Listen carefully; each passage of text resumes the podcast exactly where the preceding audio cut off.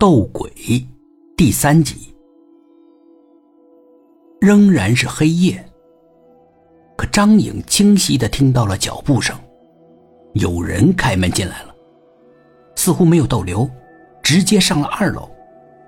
是个身材高大的男人，穿着一条泛白的牛仔裤。那男人在对张颖笑，张颖也连忙微笑着回应。可他总觉得。这个男人面熟，似曾相识，似乎在哪里见过。他记起来了，以前一个收电费的也是这身打扮。不过，既像，又不那么像。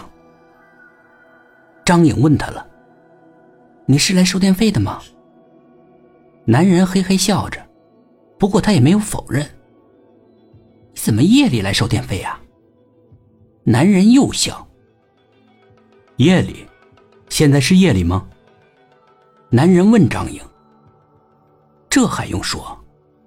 现在正是沉沉的黑夜。男人笑笑的，没有争辩。他问张颖的儿子：“你说，现在是夜里吗？”小男孩瞄了一眼张颖，支支吾吾的。张颖不耐烦了：“干嘛这么磨磨唧唧的？”回答他。儿子回答了，畏畏缩缩的，但他还是回答了。不是。张颖瞪大了眼睛，什么？你说什么？现在不是夜里，是白天。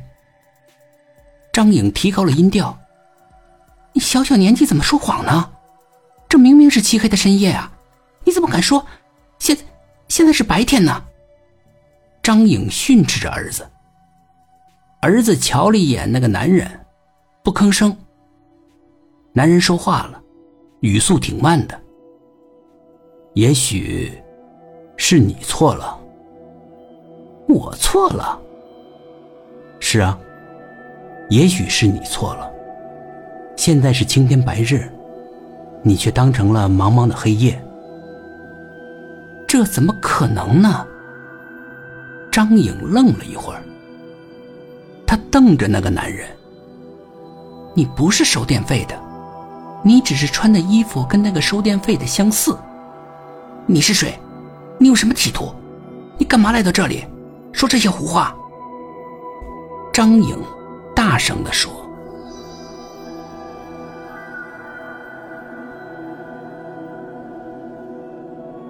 本集故事播讲完毕，点击上方的订阅，订阅不迷路。